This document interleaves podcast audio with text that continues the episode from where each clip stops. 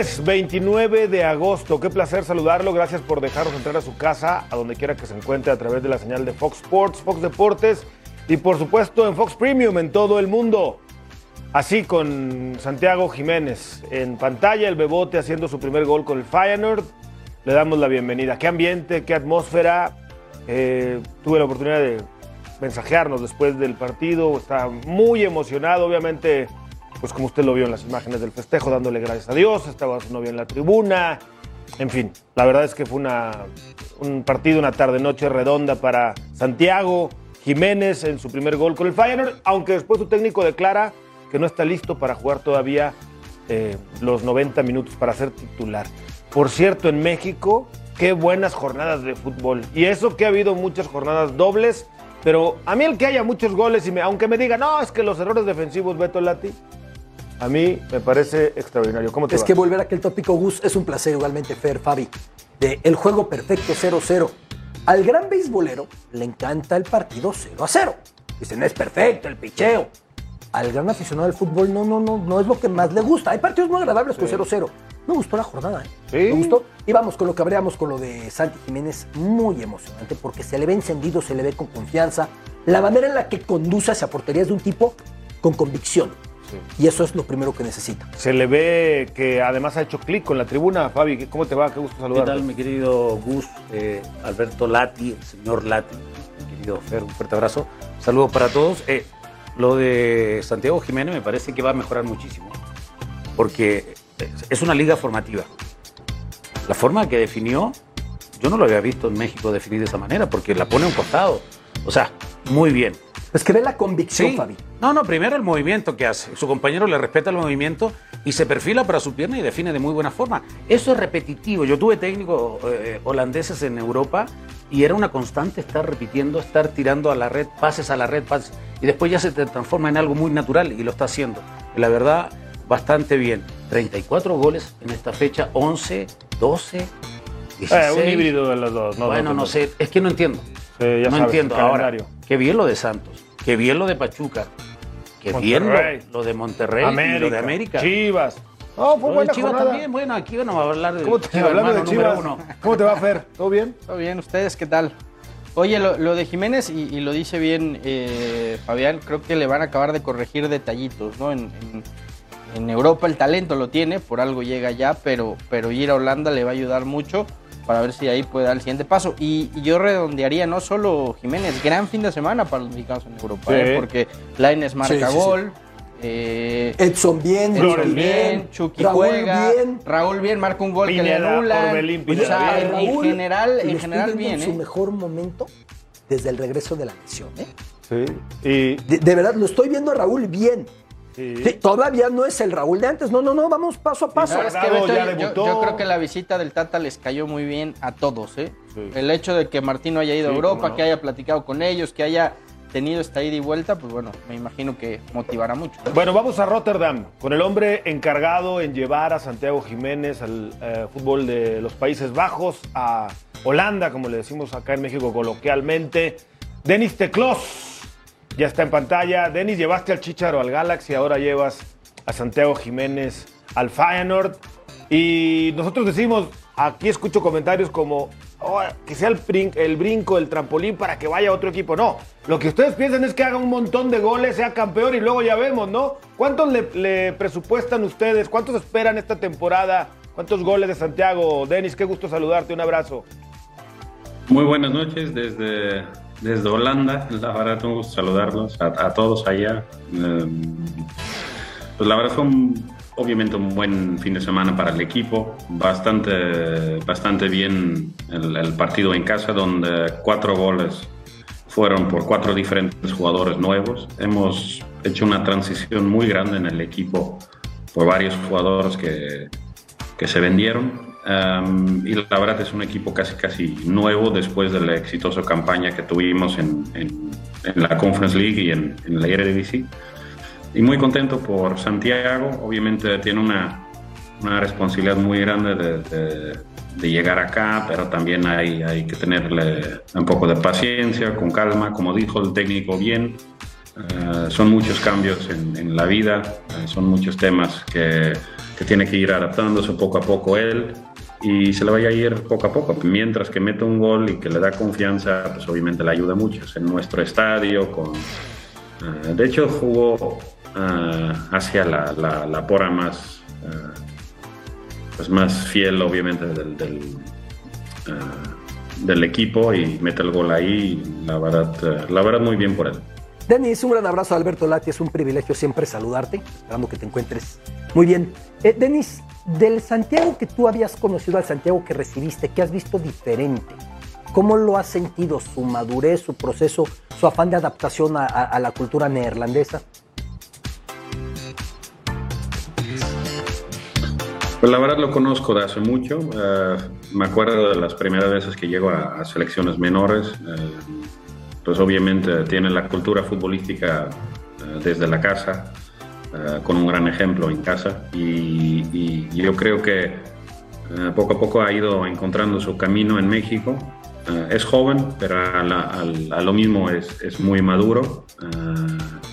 es un gran cambio de México a, a Holanda para, para todos. Es hasta para mí es un gran cambio de haber estado tanto tiempo en México, regresar a mi país pero la verdad poco a poco y, es un club que tiene eh, mucha gente que le van a ayudar, que le van a ayudar en, adaptarse lo más pronto posible, pero la exigencia es obviamente es muy alta. Eh, va, le va a ayudar mucho el, estar acá, en, temas físicos, en temas de, saber cómo empiezan eh, las carreras profesionales de los jugadores en, en Europa y esperamos que, que, sea un gran primer paso, pero falta mucho obviamente para que, eh, para que se empiece a establecer más y que empiece su camino en Europa. Eh. Pero la verdad fue un buen primer paso para él, que a, mucha gente le dio mucho, mucho gusto y a él debe dar mucha confianza para que siga así. Denis, eh, te habla Fabián está y acá. Felicidades y gracias por el, el tiempo que nos estás dando. Preguntarte una cosa muy puntual. Tuviste en México, tuviste en la MLS, ahora estás en Europa, vuelves, pues, vuelves a Europa. Eh, ¿Qué tan lejos estamos de Europa en el tema del biotipo del deportista o del futbolista? ¿Cuál es la gran diferencia? ¿La forma de trabajar física y futbolísticamente de estos jugadores que de repente se les hace tan fácil jugar a un toque y acá normalmente siempre se da un toque de más? ¿Cuál es la gran diferencia que nos puedes decir en relación a, lo que sucede con el jugador mexicano que va a Europa. ¿Y por qué no contrataron a más jugadores ustedes cuando andaban buscando por ahí un lateral derecho? Pues la verdad, yo creo que en Holanda lo, eh, lo importante no nada más es ganar, pero también la forma en cómo se gana. Eh, dan mucho importancia a las formas, al, estilo, al, al, sistema de juego. Es, es el típico escuela holandés que obviamente es famoso en todos lados del mundo creo que es parte de la identidad del fútbol holandés. muchos mexicanos que han llegado aquí al, fútbol les ha ido muy bien, entonces directamente el, aficionado holandés reconoce el, nivel y el, talento del jugador mexicano y están mucho a la expectativa. Creo que trabajan desde muy joven en, fuerzas básicas, eh, temas muy sencillos de pases fuertes, recepción orientados y, hacen el, fútbol, que es un deporte, al final de cuentas, eh, sencillo, lo hacen muy sencillo en, cómo jugar y no, no, no, se cambian mucho en este estilo. Creo que para Santiago como un 9, eh, con sus características, uno, uno o dos medios ofensivas cerca y los extremos, le puede ir muy bien y este fue parte de las características que se buscan en el equipo. El equipo ha tenido muy buenos delanteros, por mencionar algunos, Henrik Larsen, Robin van Persie, eh, Julio Cruz, eh, John Gudetti. Entonces es un, eh, es un puesto muy importante para el equipo y la verdad con, con muchas ganas de ver cómo se desarrolla Santiago. Denis, te mando un fuerte abrazo, te saluda Fernando Ceballos y, y te lo tengo que preguntar porque hace algunos meses seguías al, frente del, Galaxy, ¿no? Como director también deportivo, como gerente deportivo. ¿Entenderías hoy, Denis, que, el Galaxy no, no quiera renovar o no renueve a, Javier, a Chicharito, al, futbolista que tú trajiste a, la MLS? Y, si eso pasara por el tiempo que estuviste ahí, ¿ves a, Chicharito con el deseo de volver a México o, crees que es algo que tiene completamente descartado? Pues ya llevo un tiempo fuera del Galaxy, ya son casi 10 meses. Eh, el tema de, Javier es que si logra ciertos objetivos, igual se le renueva un año más. No dudo que logra esos objetivos. Yo creo que este año y el año pasado como referente en el ataque del Galaxy la ha hecho muy bien, eh, como todo el mundo lo puede ver cada semana. Se me hace que ayer metió un gol y dio pase de gol otra vez. Eh, es, un, es un jugador que yo creo que en el Galaxy ha rendido muy bien y no dudo que otros equipos le abran la puerta en caso que no seguiría ahí, pero me imagino que, va a seguir un, tiempo más.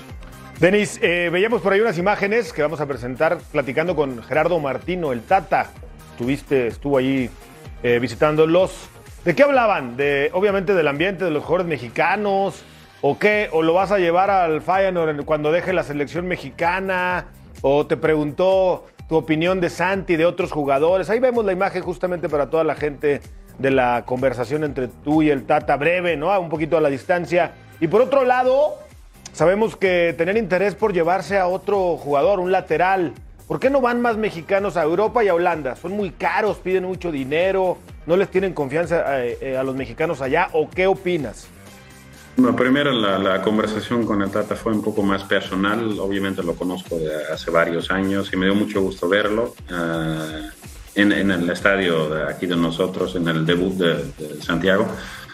Um, yo creo que no, no, tiene mucho que ver que el futbolista es muy caro o no, no es muy caro. Yo creo que el, el, hecho de que, por ejemplo, aquí estamos en, en, este equipo, en Feyenoord, y tenemos eh, un área de, scouting y busca, tenemos un scout en Escandinavia, uno en el este de Europa, cinco eh, en el club que viajan por todos lados, por Argentina, Brasil, Uruguay, eh, Colombia hay, hay de todos lados. Al final de cuentas, Santiago, a mí me dio mucho gusto ver la lista de los jugadores delanteros que eran posibles candidatos para llegar al club y uno de ellos es Santiago. Obviamente con, con los contactos que tengo podía facilitar un poco eso, pero no es que nada más era Santiago. Había varios jugadores más en la lista y y se ve en, otras posiciones donde nos hemos reforzado este verano. Salieron cuatro jugadores muy importantes. Luis Sinistera al Leeds United, que es un colombiano.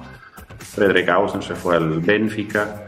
Uh, Tyrell Malasia, que fue al Manchester United. Y Marcos Senesi, un argentino que se fue a, a Bournemouth.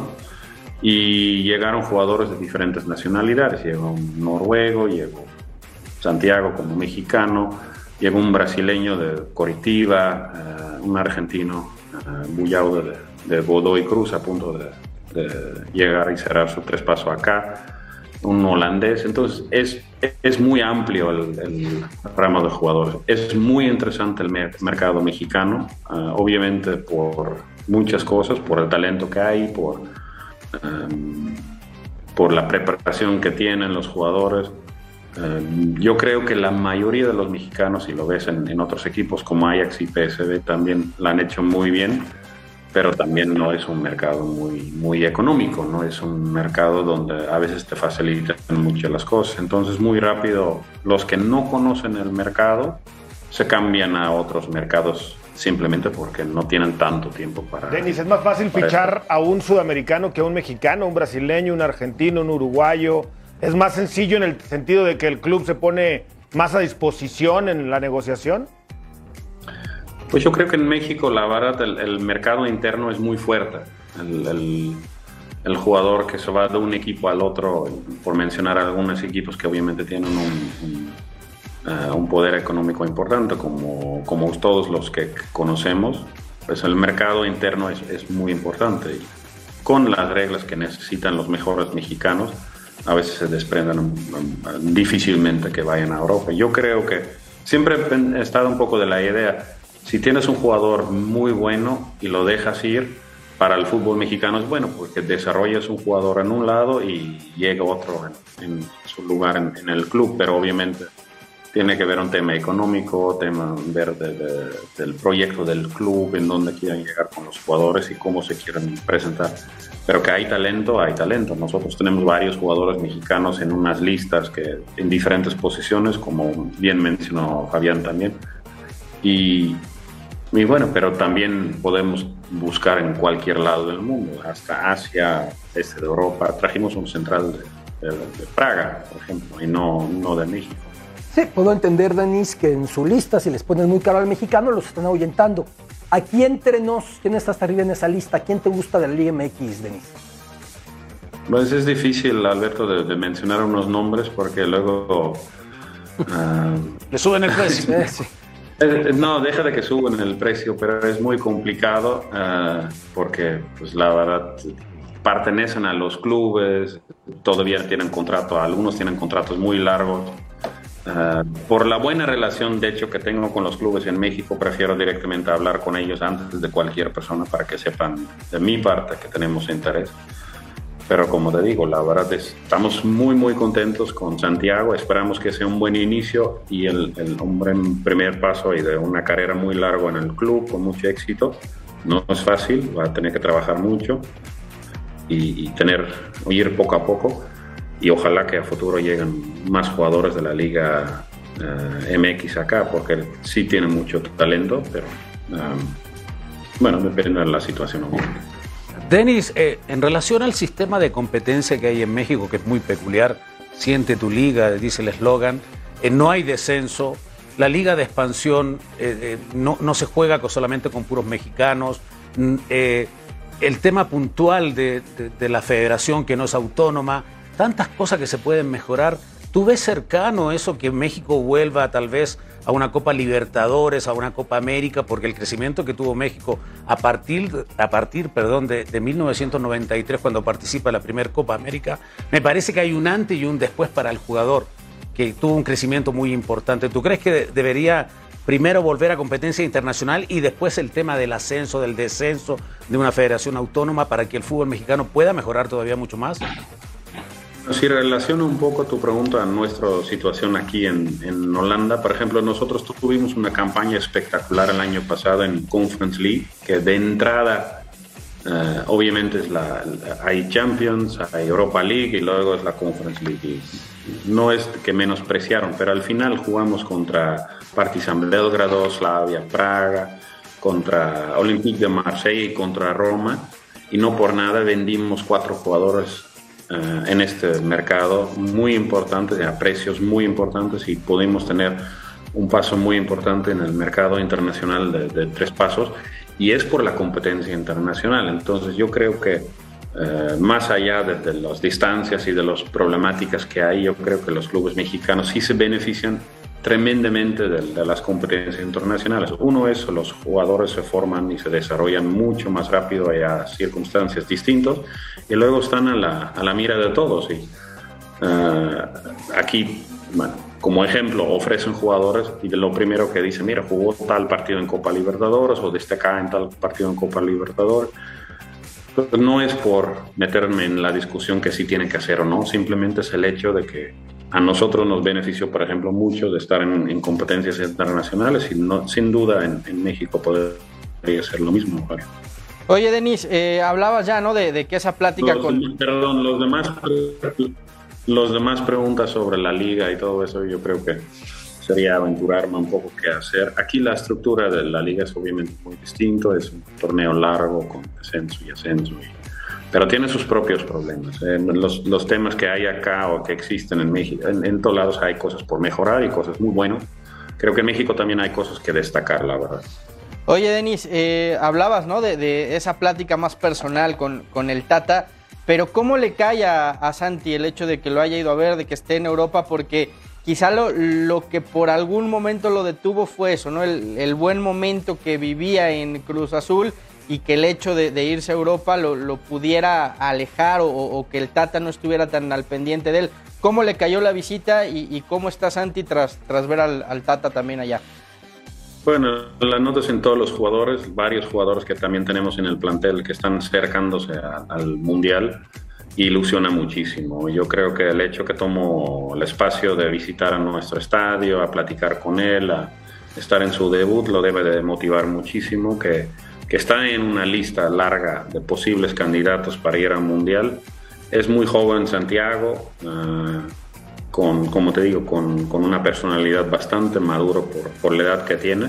pero tiene muchísimo carrera por delante, tiene que tener a veces un poco, me imagino también, bueno, las cosas se, se, dan. Y si él le toca ir al Mundial, todo el mundo estaríamos muy contentos por él, pero al final de cuentas tiene que hacer bien su, su, día a día en el club, prepararse bien y es lo que está haciendo, viene extra, eh, lo citaron con tiempos extras, trabajan en su físico, trabajan en, su estado de de fuerza y yo creo que va a estar bien preparado en caso que lo, lo necesite la selección mexicana de fútbol, seguro que sí, y la experiencia de, de, un cambio y de salir de algunas cosas que a lo mejor son son bastante confortables en México, le va a ayudar y le va a ayudar no nada más como persona, pero también como profesional y lo puede llevar a la selección sin problema. Oye, Denis, eh, un par de cositas. Decías que en México también hay cosas muy buenas, me gustaría que las enumeraras, que nos las compartieras, porque luego en México ya se tiende a no ver lo bueno, nada más lo malo, por un lado.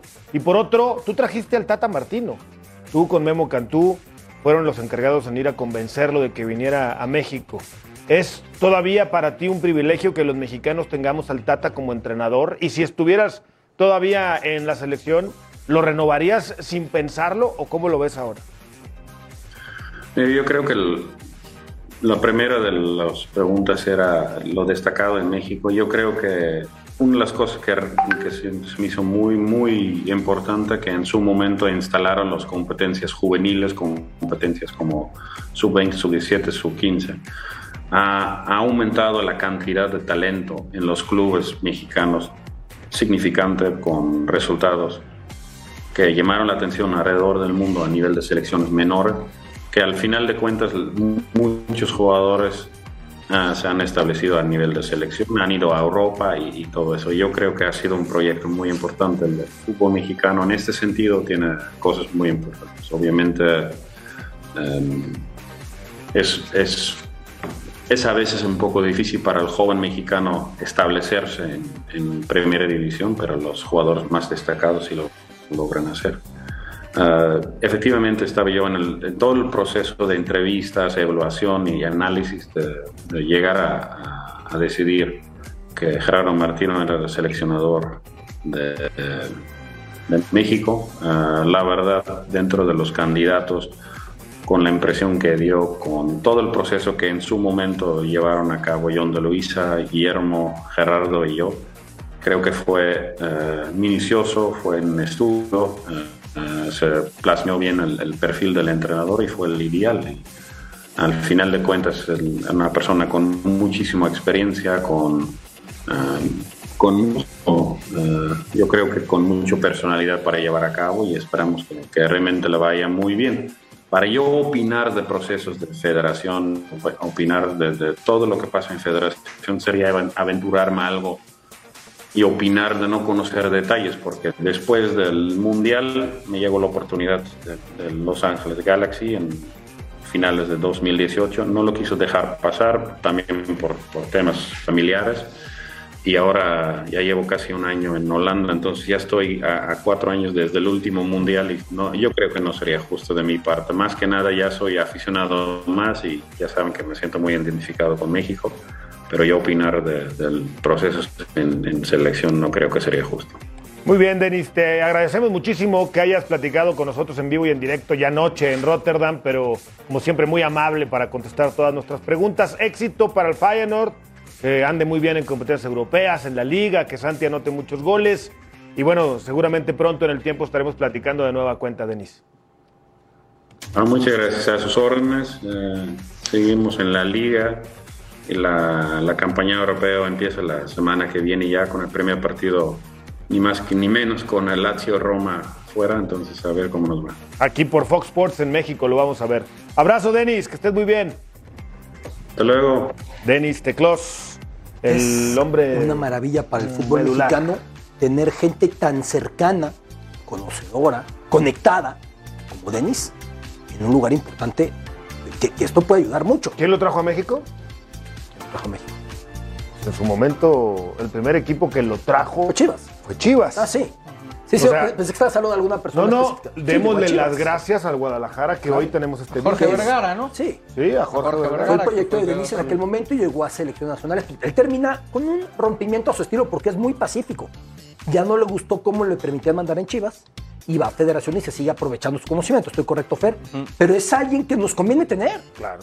Como le viene bien a México la presencia de Grupo Pachuca en Oviedo y la de Grupo Orlegui en eh, Gijón. Y más en un equipo como bien. el Feyenoord, Ah, Beto, en donde puede, eh, perdón, Sí, en sí. donde puede llevar talento mexicano, Por ¿no? supuesto. Porque quizá en un equipo más grande de Europa sería más complicado, pero bueno. Aquí fue modesto, dice que en la lista llegó, ya estaba de, eh, Santi, y él nada más apoyó. Yo creo que tuvo mucho más que Que eso Denis que ver. conoce para marcar al presidente y decirle, oye, no vale 18 millones. Si quieres que venda, no, no, no se va a hacer. Bueno, él él fue clave para llevar a Chicharo al Galaxy Sí. y ahora es clave para llevar Sin a duda, Santiago a- sin duda. al, al Feyenoord. ¿no? Anduvo Miquel Arreola el fin de semana en España ¿Otra y vez? habló de las eh, fuerzas básicas, fuerzas Ah, inferiores. ¿otra vez? En italiano. De México. ¿Otra No, vez? en español, en español. ¿Otra vez? Ayer los vimos ganar en Santander. Estábamos muy contentos, estamos muy contentos. Y lo que quiere la liga es que de sus 2.500 jugadoras y jugadores de fuerzas básicas desde los 13 hasta los 20 tengan ventanas a Europa. Porque tenemos mucho trecho todavía que cubrir respecto de otros países del continente americano. Estados Unidos, Colombia, Uruguay, Argentina, Brasil. Lo que nosotros hacemos en México es comprar muchos jugadores nacionales, pero ya teniendo dos clubes, el clásico asturiano, tenemos esa gran oportunidad y no la hemos desaprovechado, porque en menos de un año ya se han ido seis jóvenes en, a Europa y obviamente señaladamente a Asturias y queremos que este año sea el récord de exportación de jugadores. Bueno, en algo tiene razón, aunque el mérito no es de la liga por completo. ¿no? Hay los escéptico. clubes, los clubes que, que sí juegan con básicas. ¿no? A ver, aquí hay algo muy claro. No nos confundamos. No hay un programa general en México con una metodología homologada para generar talentos. Si Pachuca lo hace bien, si América lo hace bien, si Santos lo hace bien, si Chivas lo hizo, porque hoy no lo hace, lo hizo bien, es otro tema. Si Atlas lo hace bien, es otro América. tema. América, me parece que lo mencioné, pero si no, Sí, es. No, no, no, te cuesta, pero- te cuesta decir América. No, No, sí lo dijo. no, no, no, Ah, no, no, no, es evidente, no. no, no. Pero a lo que yo voy es, en Alemania, mira cómo me ve feo Fabio. En Alemania es un programa homologado y ahí sí puede decir la federación, estamos haciendo. Aquí no, ¿eh? No, no. Son, Aquí la virtud Pero- pero Beto- aquí de hecho el Beto, sistema, el 15 y el 17 sistema te pone las cosas a modo para que no lo hagas. De, de nada sirve, y, verdad. digámoslo como es, de nada sirve que vayas y promuevas lo bien que se trabaja en México, cuando, como bien lo dijo Denis, y, y no lo quiere decir abiertamente, pero es la realidad, tocan la puerta, el jugador vale tres veces más Pues que sí. su valor real de mercado. Entonces, mientras en México no pongan a los futbolistas a un precio de mercado real, como está en el mundo, pues los europeos van a seguir preguntando y van a decir gracias, mejor me llevo un brasileño, un argentino. Lo un dijo entre chileno". líneas, no lo quiso atacar el problema. No, pero aparte, la realidad. aparte el tema de, de las competencias internacionales, lo que ayuda al jugador y a los equipos, mostrar su... Sí tenemos torneos internacionales. A ver, La Superliga con la MLS y la... Ah, las, Siente tu La liga. las estrellas uruguayas, Sí. colombianas, chilenas, más caras, Argentina y Brasil es otro, otro volumen. Sí, otro. Sí. El equipo Colo Colo, o el Nacional de Montevideo, o el Peñarol, o el Millonarios, no son los que han recibido el traspaso de 80 millones. No es así. No. Ya el caso eh, de un Neymar, sí, sí fue así. El caso de Vinicius, sí fue así. El caso de cracks argentinos como Riquelme en su momento fue así. Pero la realidad es que somos un mercado que tiene que aceptar que vendemos bajito y ojalá que se, se venda después muy caro. Pero porque venden- para Esa es. Pero venden caro. Y esa le inventó el Pachuca Sí. con un futbolista que no le dejó dinero. Héctor Herrera. Pero Héctor también... Herrera. Porque Héctor Herrera terminó contrato con todo derecho. Pero, pero también, Beto, es ahí en donde entra, entra el- la poca visión que hay. Hoy le voy a perder en este jugador, ¿no? Te lo voy a vender Sí. más barato en Europa, pero después te voy a vender otro, después te voy a vender otro, después Sí. te voy a vender otro. Entonces, en lugar de sacarle 12 a este, pues a lo mejor saco 50 de venderte 5 o 6, Sí. ¿no? Y me dejas un porcentaje para la futura venta. Hablando de mexicanos exitosos, después de mensajes, vamos a hablar del Checo Pérez aquí en Fox por Radio. Volvemos. El uruguayo Edinson Cavani es nuevo jugador del Valencia, equipo con el que firmará por dos temporadas. Con esto, el atacante jugará por primera vez en la Liga Española, tras su paso por la Serie A, la Liga 1 y la Liga Premier. Cavani ya está en territorio español y ya hizo pruebas médicas para ponerse lo más pronto posible a las órdenes de Gennaro Gattuso. El Atlético de Madrid cedió a Renan Lodi al Nottingham Forest de la Liga Premier, noticia que sorprendió tras haber renovado al brasileño hasta 2026. El Forest pagará 5 millones de euros por el préstamo y tiene una opción de compra de alrededor de 30 millones. El jugador habría pedido su salida tras la poca actividad a inicios de temporada.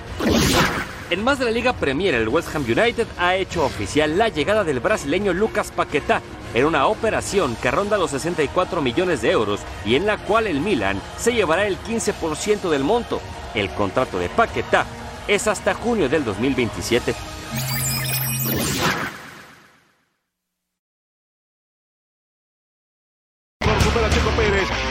Afuera también lo quiere superar a Checo, que está perdiendo posiciones, quedó quinto porque se metió Russell también en el cuarto lugar. Sí, muy mala arrancada. Eh, no pudimos encontrar nada de tracción, eh, tuvimos muy mala arrancada. Afortunadamente pude recuperar todo en la curva 5 y, y estar segundo.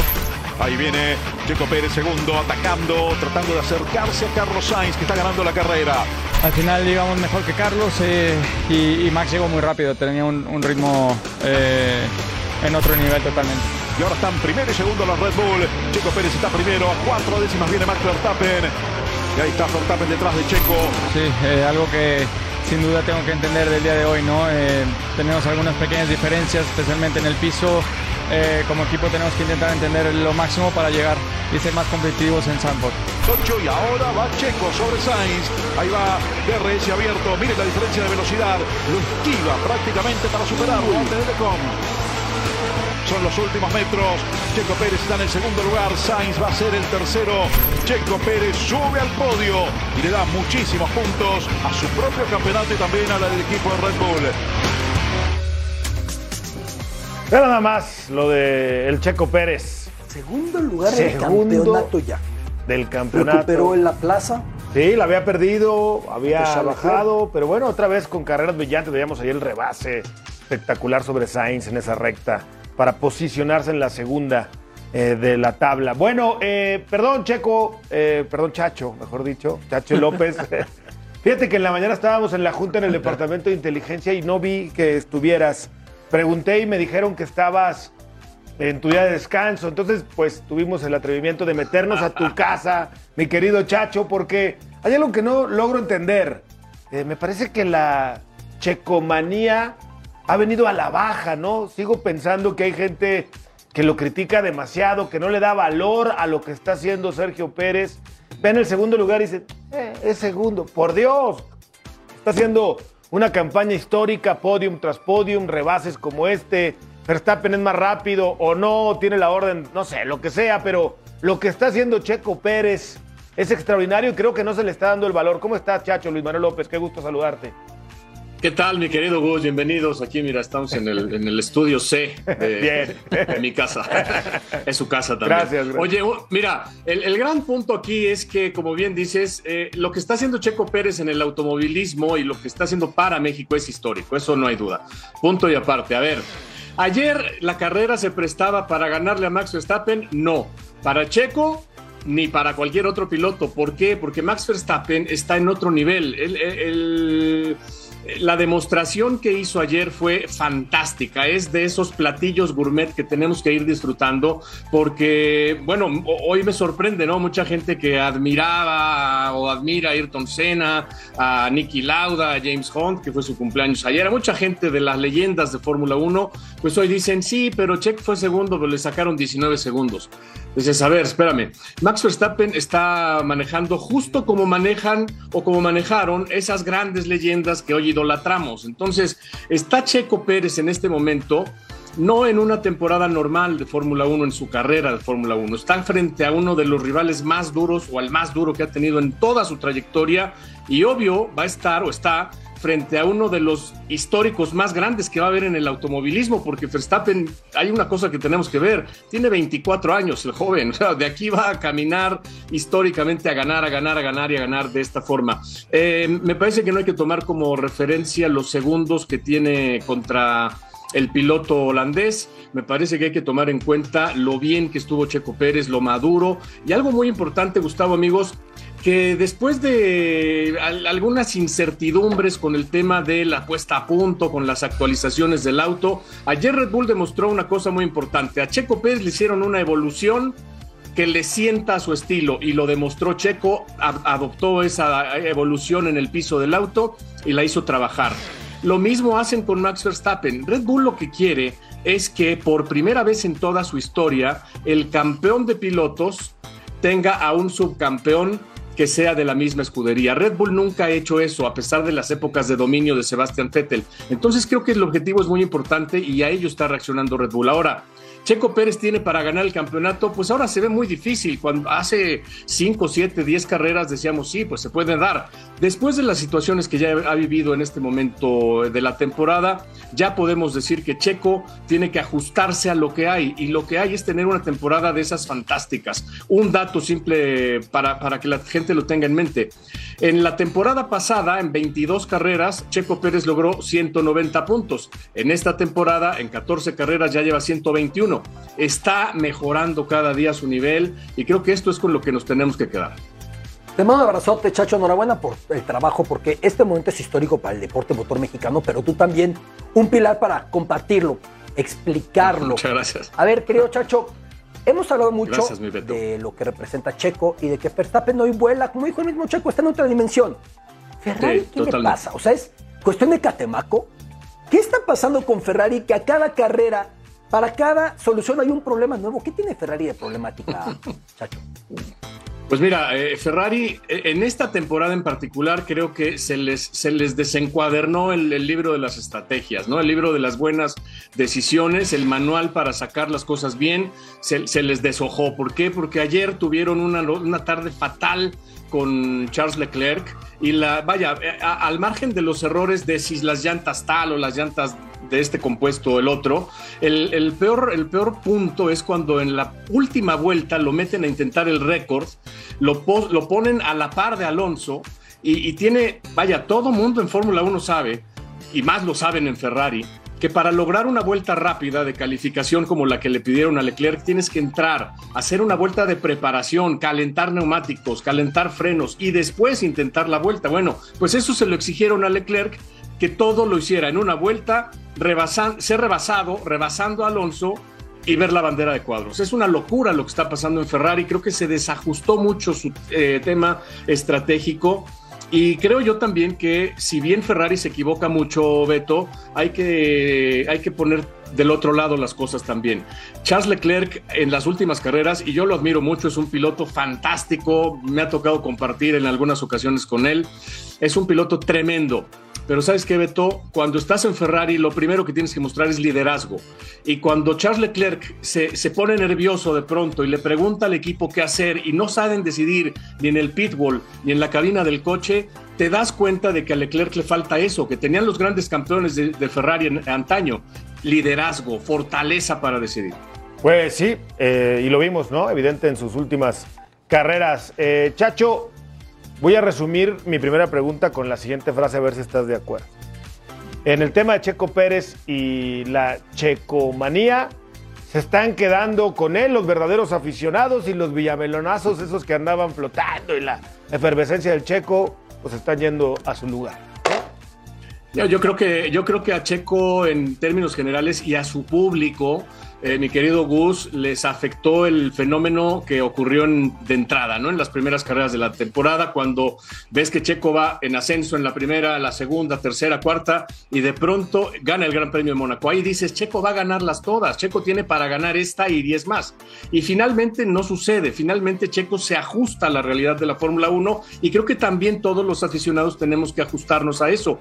Los pilotos se, se- van adecuando a los momentos de una temporada. Y lo, comenté yo aquí en Fox Radio hace, hace algunos meses y se me vino una carga dura encima. Pero Checo tiene que irse acostumbrando a ir sacando los resultados poco a poco. No puedes pensar que, Checo va a ser campeón del mundo de hoy a mañana. Eso creo que va a tratar, a, tardar tiempo, se va a madurar, va, va a, a- a ser una situación que vaya, se, se va a conjuntar con otras cosas. Pero a mí me parece que hay muchos aficionados que están llegando a la Fórmula 1, simplemente hay que irles explicando que este es un fenómeno que siempre ha pasado en el automovilismo. Sin embargo, también hay que explicarles que esto que hace Checo es histórico, nunca nadie antes había estado ahí donde está este piloto y es un triunfador nato, así que hay que darle, darle su tiempo. Pues así será. Esperemos que pronto la gente vuelva a valorar en su totalidad. Me queda claro que los de siempre ahí están con el buen Checo Pérez. Luis Manuel López, un abrazo. Gracias por dejarnos entrar a tu casa en este día de descanso. Fuerte abrazo. Un, un placer, como siempre, mi querido Gus. Un abrazo para todos. Abrazo, Chacho López. Volvemos.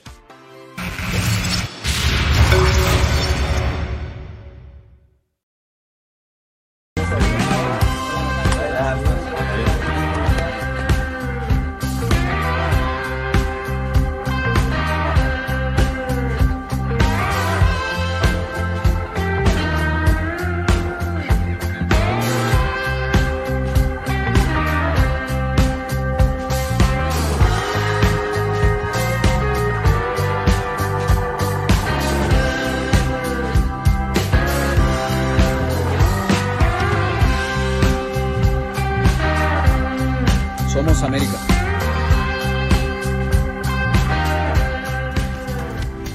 Día 1 de Brian Rodríguez, 65 partidos, 4.200 minutos, 9 goles, 14 asistencias, son los números del refuerzo que viene del LAFC para las Águilas de El América y el que ha vivido el día 1 a su totalidad desde que llegó a desayunar. Es más, llegó a olerle la loción temprano. Es Carlos Rodrigo Hernández ahí en Coapa, que por alguna razón casi se quedó a dormir ahí, no sé por qué. Casi. Casi se quedó a dormir, feliz, Eso es verlo lo que más puede No, nutrir al no, queda Está claro. palidísimo, ¿qué le pasó? eh, No, bueno, es que se espantó, se despertó ¿Dónde en temprano. América no estabas pálido? Está pa- En la América estabas palidísimo, ¿cómo no? Pero bueno, Carlos Rodrigo, te ha tocado vivir este día eh, completo, en el día uno de Brian, me imagino estarás contento y es- y estás también a la espera porque falta todavía la conferencia, ¿no? ¿Cómo te va? Hola Gustavo, compañeros, muy buenas tardes, los saludo con mucho gusto. Sí, pues todavía el equipo ni entrenaba ni llegaba a Cuapa, ya estábamos nosotros aquí ya al pie del cañón para darles toda la información del refuerzo del conjunto de América. A las 6 de la tarde va a ser presentado de manera oficial. El día viernes llegó, ya tiene su visa de trabajo, de Los Ángeles fue a Houston, ya tiene todo para poder debutar el próximo sábado, si así lo requiere el Tano Ortiz contra los Tigres. Y creo que le viene bien este refuerzo al América, si bien Cendejas y Cabecita Rodríguez están bien eh, arriba, bueno, este revulsivo que tendrá el Tano Ortiz eh, le viene bien. ¿Por qué? Porque también eh, este tridente que tiene América con Cendejas, Henry y Cabecita no los ha movido, no los ha cambiado. Ha hecho rotaciones en el medio campo, en la defensa, en los laterales, pero este tridente no lo mueve y creo que le viene bien a este Tan Ortiz. Y luego hay que sumar que ya próximamente Roger Martínez también va a estar. Sí lo necesitaba el América a Brian Rodríguez. ¿Y, y cómo anda el ambiente? ¿Andan creciditos o andan ubicaditos? ¿Cómo ves? Sobre todo la afición, ¿no? Que se da las vueltas allá a las afueras de las instalaciones de Coapa. Pues mira, yo preguntaba en América si era necesario y me decían, no sobra, estamos muy bien, pero no va a sobrar Brian Rodríguez. Es algo que también eh, veníamos pensando, sabemos que nuestros jugadores están bien, están en un buen nivel, pero llega alguien que viene a- también a meter presión y nadie quiere dejar la titularidad de América, Gustavo. Entonces, creo que en esa situación creo que no le sobra, como me habían comentado. Y de lo otro, bueno, pues ese América es el equipo del mes, ¿no? 17 goles a favor, 2 en contra. ¿Qué más puedes pedir?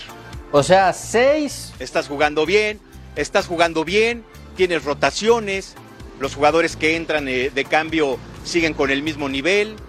Entonces, ¿qué más puedes pedir? A, ver, Carlos, entre 6 y 8 millones de dólares por el 80% del pase de un jugador que no va a jugar en el América. O sea, ¿es, es buena negociación hacer eso? Porque pues, no, no, no, no, no le veo yo lo- los números a gastarte tanto dinero por un futbolista que hoy en el papel es suplente o de Cendejas o del eh, Cabecita. O al menos de que estén pensando sacar a Roger ya del América o de plano Jürgen Damm no, no, no fue buena idea o, qué pasa en el América. Fer, te saludo con gusto. Bueno, siempre tener eh, este tipo de jugadores es bueno, ¿no? La competencia interna siempre va a ayudar que esté este tipo de jugadores y que obviamente se refleje en el campo. Podríamos decir que Roger va a ser también como refuerzo para la América para lo que viene del cierre del torneo y la liguilla. Por ahí hay una oferta de Boca. Es muy difícil que salga Roger Martínez por las condiciones, por lo que quiere el equipo de Argentina. Pero la cuestión es que ya para enero ya Roger ya es libre. Entonces, si quieres recuperar algo de todo lo que te ha costado Roger, creo que sería el momento. Si recuperas un millón, dos millones de dólares, creo que para América sería fenomenal. Y en la cuestión de Brian, pues mira, creo que América lo, estuvo gestionando y por algo lo hizo. Entonces quiere decir que, que necesita esos revulsivos los jugadores y sobre todo para la liguilla. Mi querido niño, te mando un fuerte abrazo, gran cobertura como siempre. Usted siempre elegante y, preparado. Y por supuesto. de solo algo, lo veo muy pálido. Está muy pálido, pero está bien, pero venía. Fue a, Mazatlán, fue, a Mazatlán. Fue a Mazatlán y parece que se puso mucho. Te emociona mucho ver el logo atrás, ¿verdad? Sí, claro, por supuesto. Preguntarte, eh, ¿qué día de descanso le dio el Tan Ortiz después del triunfo que obtuvieron allá en Mazatlán? Se quedaron un día y medio, dos días, porque hoy volvieron a entrenar. ¿Cómo fue en una semana larga? Me parece que el Tano decía que merecidamente este equipo o los jugadores necesitaban ese descanso. Sí, Fabi, fue fin de semana completo, dos días y medio, porque van a arrancar el, entrenamiento ya en 20 minutos, a las 5 y cuarto ya empieza el entrenamiento. Yo creo que va a ser nada más estiramiento, eh, porque lo decía Memo Ochoa la semana pasada, todavía estamos cansados, todavía tenemos, estamos pagando la factura de los juegos eh, en los Estados Unidos y todo esto, el calendario que se le ha, eh, presionado tanto al conjunto de las Águilas. Pero bueno, creo que ahorita con esta semana, el descanso, que viene el partido hasta el sábado 9 de la noche, creo que se va a poder recuperar. Y aquí la cuestión del Tano, eh, Fabi, es que nadie, nadie ha podido dejar de tener ese ritmo futbolístico que les ha pedido. Si alguien lo pierde, se va a la banca y nadie quiere estar en la banca con el conjunto de América. Y creo que el Tano lo ha hecho muy bien, ha hecho muy bien, eh, ha movido muy bien sus piezas y sobre todo un buen, ambiente en el vestidor. Niño, un abrazo a Alberto Lati. Eh, a ver, ya seis victorias consecutivas tienen más que afianzado al Tano, consolidado, seguro. ¿Llegó a estar verdaderamente en disputa o en discusión o bajo la lupa su continuidad? O sea, llegó un momento que tú, con los contactos y fuentes que tienes, decías, ya está el mensaje de que se va. Hola Beto, también te saludo con mucho gusto. No, yo creo que fue la presión y también la presión de las redes, eh, el fuera Tano, ¿no? Porque mira, América no merecía perder con Monterrey, no, no merecía perder con León, hizo muy buen partido y no llegaban los resultados. El partido clave fue contra Juárez. Si perdía América ahí, ahí iba a ponerse muy complicado para, para el Tano y para la directiva.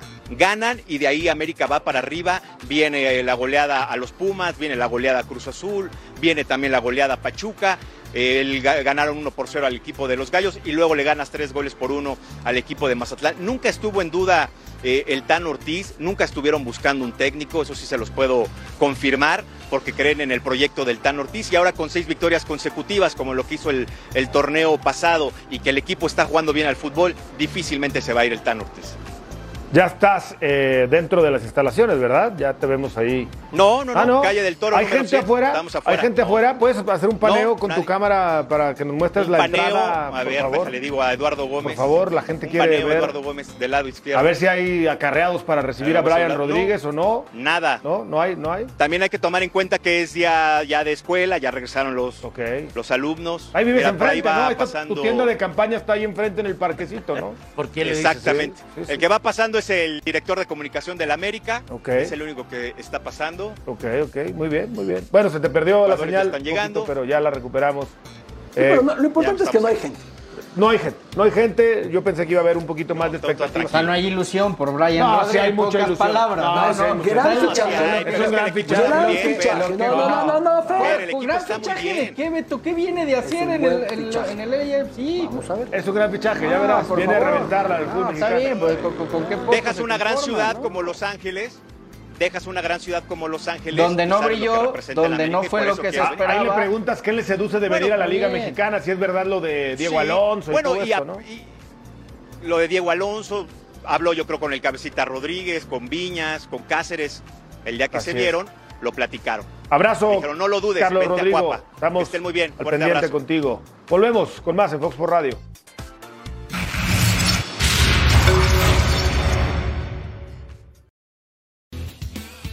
No se va Andrés Lilini y se lesionó lamentablemente Escobar. Llueve sobre mojado eh, para Cruz Azul. Feo, feo. Bueno, ganó el fin de semana, ¿no? Sí, El sí, sí, pero en este momento y para seis meses, ¿eh? ¿Seis meses fuera? Sí. Bueno, pues nos vamos. Fabián Stay, Nos vemos. Fernando Ceballos. Alberto Gracias, Lati. Gustavo. Yo soy Gustavo Mendoza. A nombre de una extraordinaria producción, le decimos gracias. Siga en Fox Sports.